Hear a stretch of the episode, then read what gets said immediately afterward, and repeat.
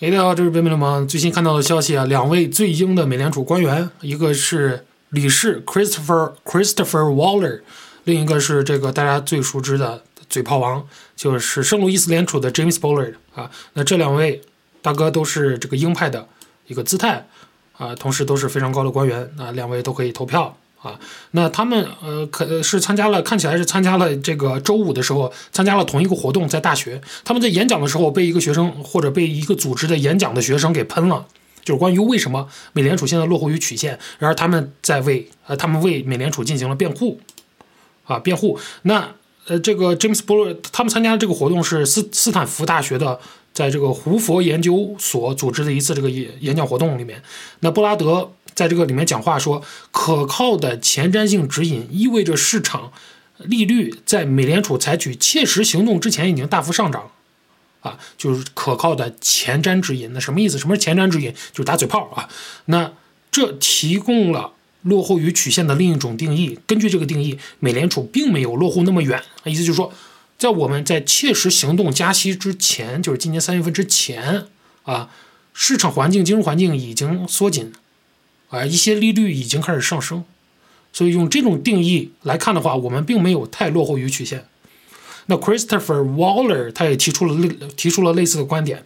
他认为美联储言论的转变导致金融市场投资者在去年九月份就开始为加息定价啊，二一年的九月份就已经为加息定价，导致两年期的美国国债收益率价格上涨，那上涨幅度相当于央行加息。两个二十五个基点，也就是像刚才说的啊，在去年九月份已经加息了啊，就靠嘴炮，在这个国债收益率的方面已经加息了啊。然后他说，呃，这种从这种方式来看啊，如果使用前瞻性指引，人们认为从二一年九月开始就已经有了有效加息，我们可能落后于曲线有多远啊？就可以说了是，如果明年如果用这种方法来看，去年九月我们就已经加息了。啊，用嘴就把这个事儿给干掉了。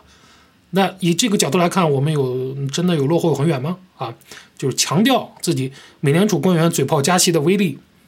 啊。那在会议上的一系列演讲者，他们出了一个很刁钻的话题。那他们这个演讲标题为这个货币政策。如何落后于曲线，以及如何回归？那这个标题一听就是火药味很重，就是指着这两位官员说他们呢啊，是批评啊，作用是为了批评美联储对通货膨胀上升的这个反应的迟钝啊迟缓。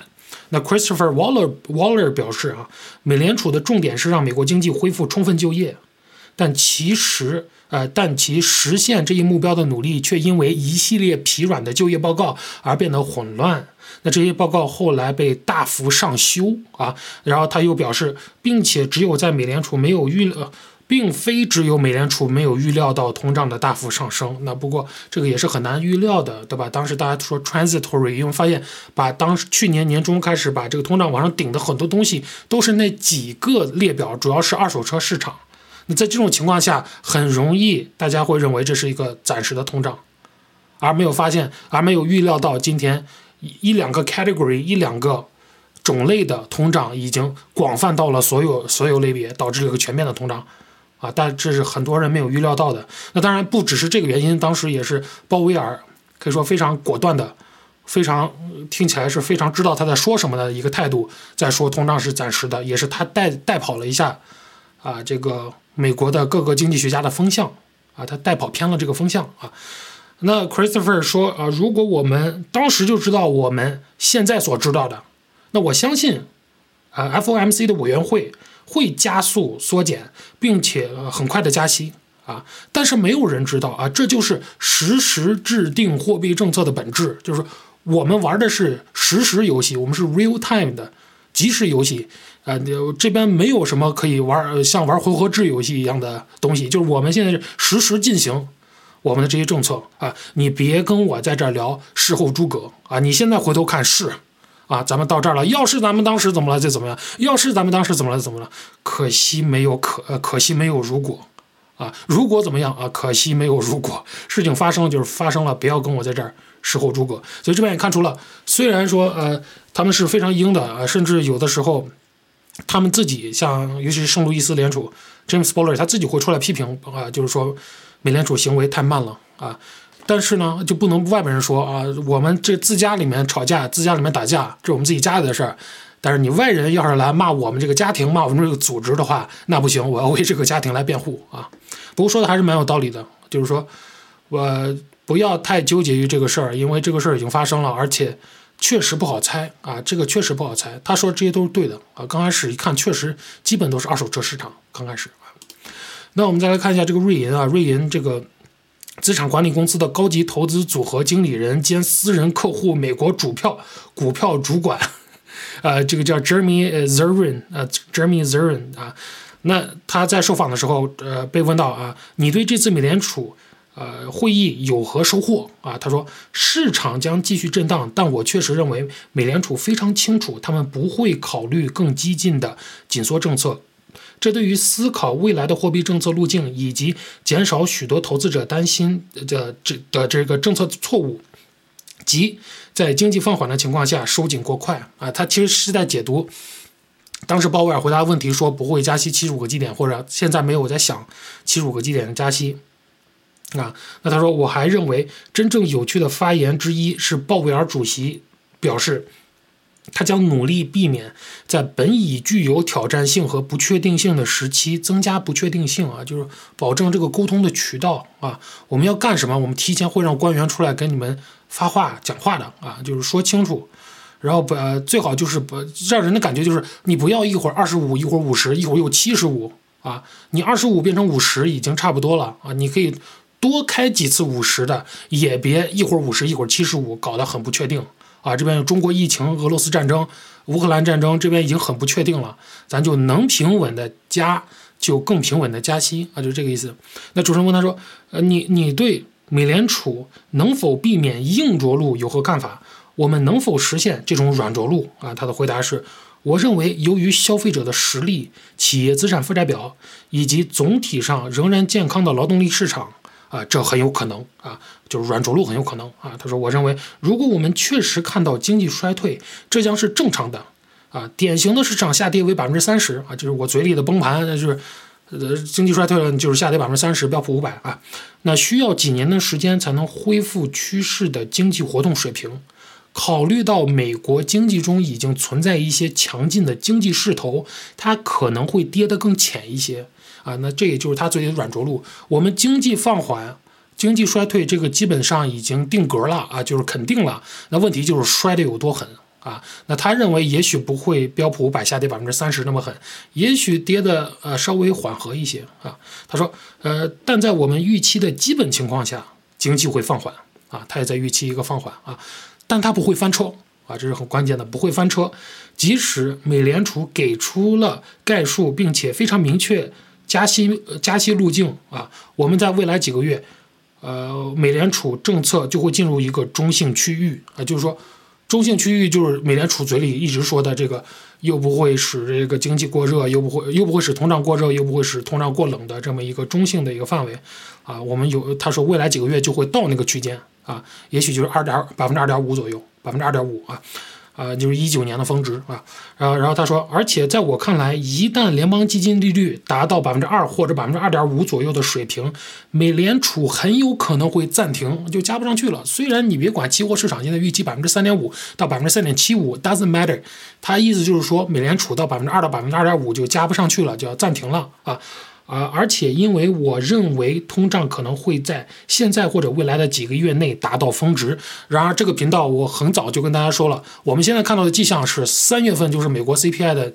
峰值啊，year over year 同比的一个增长峰值。啊，呃所以及时收听收看这个频道啊。而他说，并且我们将在下半年看到较低的通胀水平，啊，这将使美联储有机会放松加息，啊，增加软着陆的可能性啊。所以这边说的和汤姆里是比较接近的。现在这也是一个代表了基本上所有多头的观点，就是说我们还是认为三月份已经 inflation peak，呃，已经到到顶了，未来还会高，但它会开始舒缓，这是多头的一个看法。现在市场需要。看到一个迹象，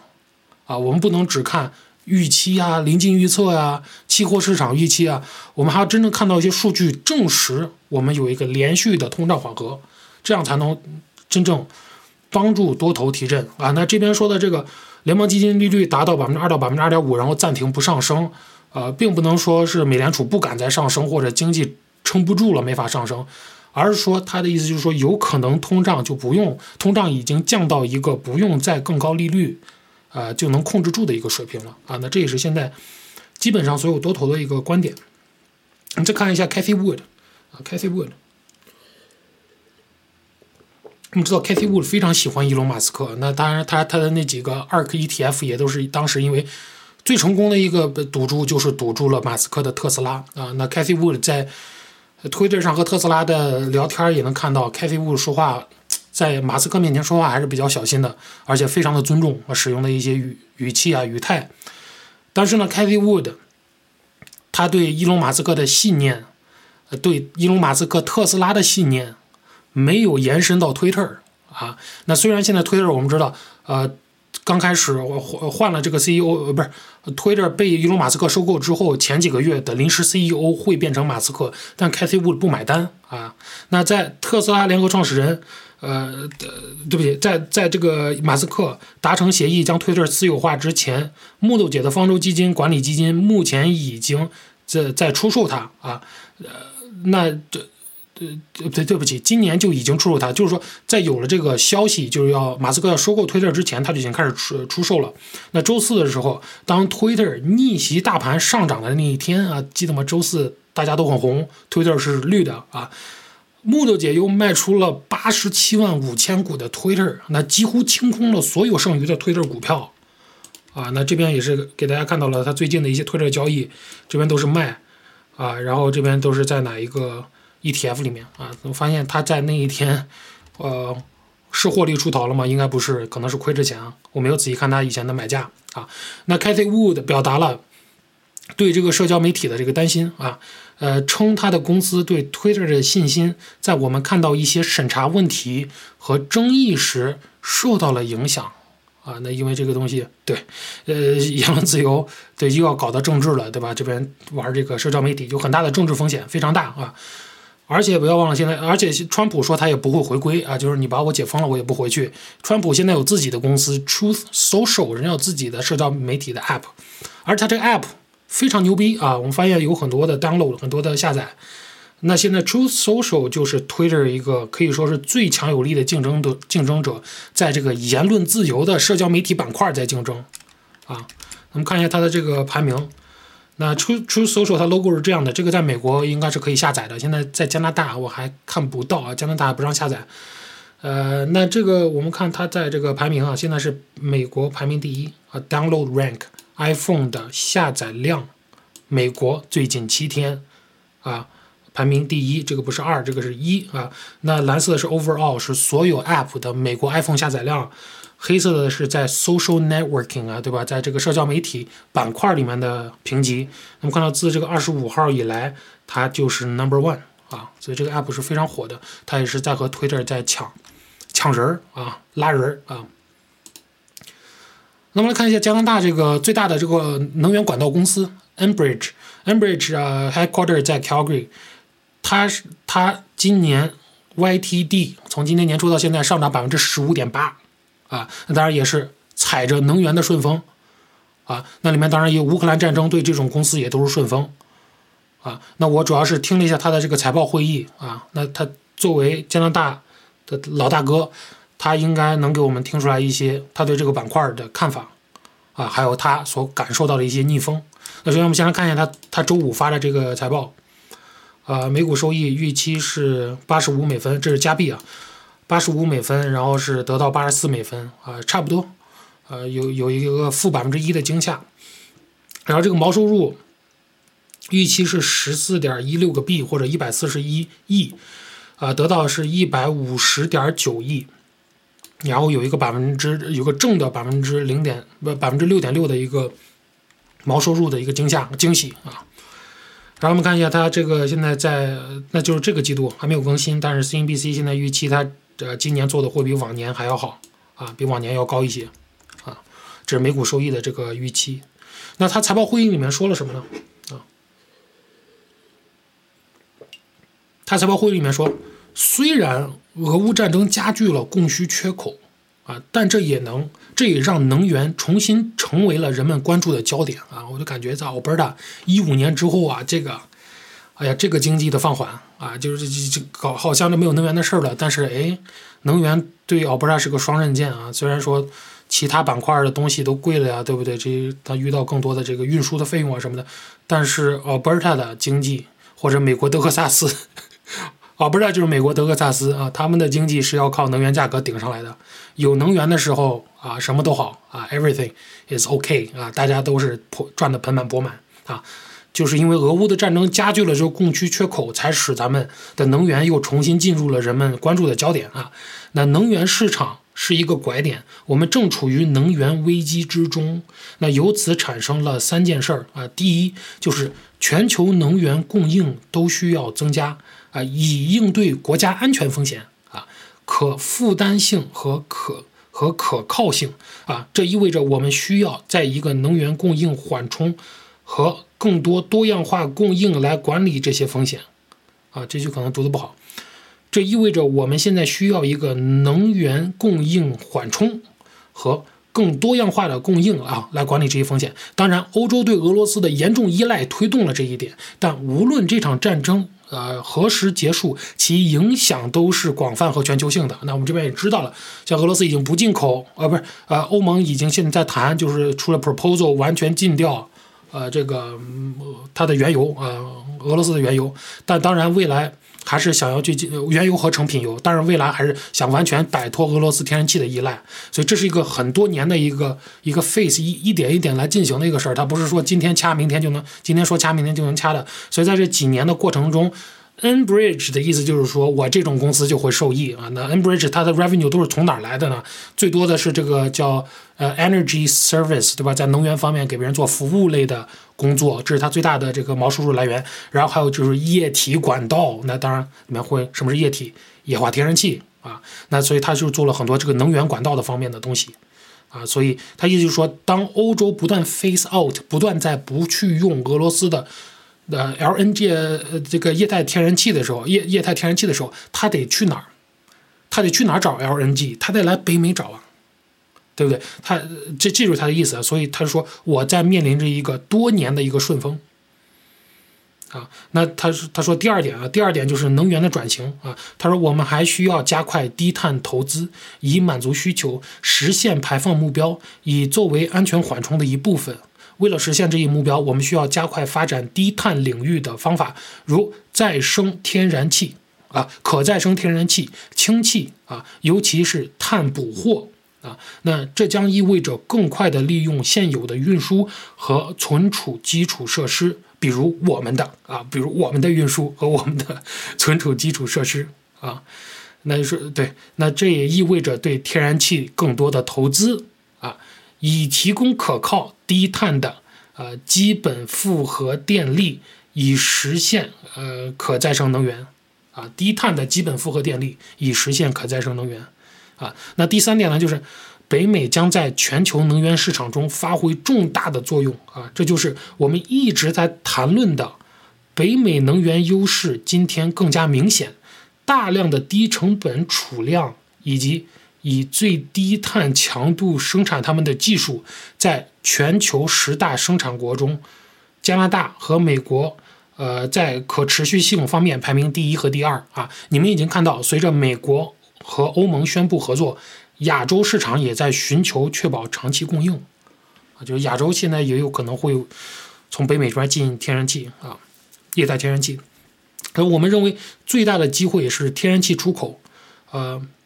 每天可能超过三百亿立方英尺，这是去年的三倍多啊！这是天然气出口是去年的三倍多啊！那当然，原油出口将增长百分之五十啊！所有这些对于基础设施都是非常积极的。对不对？你出口你有管道啊，你有管道，你可以找我们 Enbridge 啊。然后液化天然气出口是一个巨大的机会，在美国海湾地区的这个势头正在增强，现在在加拿大西部更是如此。那我们西部啊，BC 那那个呃，BC 那边要建一个这个 LNG 的这个液态天然气出口的港口，现在看是二五年，二零二五年要竣工。啊，那这些都是很利好这个 energy 能源方面的这个东西，最起码天然气管道方面的东西啊。说我们的德克萨斯东部，呃，这个系东部系统沿墨西哥湾海岸供应液态天然气，我们今天供应四家工厂，每天大约二十亿立方英尺。我们已经与另外三个液化天然气项目签了产能协议，这些项目每天。可能增加七十亿立方立方英尺和超过二十亿美元的新投资。嗯，看到 Enbridge 真的是顺风，所以 YTD 啊，大家都很痛苦，Enbridge 很开心啊。现在真的是和能源擦边的东西，呃，很容易做的不错啊，很容易做的不错。但其实我个人对这个天然气、对原油方面来看吧，呃，没太大感觉。我还觉得真的天然气相比原油，可能还真的顺风挺多的。对，因为欧洲这个全部都要慢慢的几年的 face out 这个俄罗斯的这个依赖的话，它只能还能去哪儿？要么卡塔尔、中东，要么就来北美嘛，美国，啊，现在加拿大又要建这个出口的液态天然气港口，最后也能来加拿大啊，所以我觉得还是挺有意思的。那当然，这种能源的交易就是很大的周期性啊，如果它一旦开始进入冬眠期，它就几年就不动，就在下面磨蹭。你看 Enbridge 的股价磨了磨了多久？磨了好几年。那一旦这个顺风一来，它就这个哗就飞起来了啊！好，这是北美流氓，感谢收看。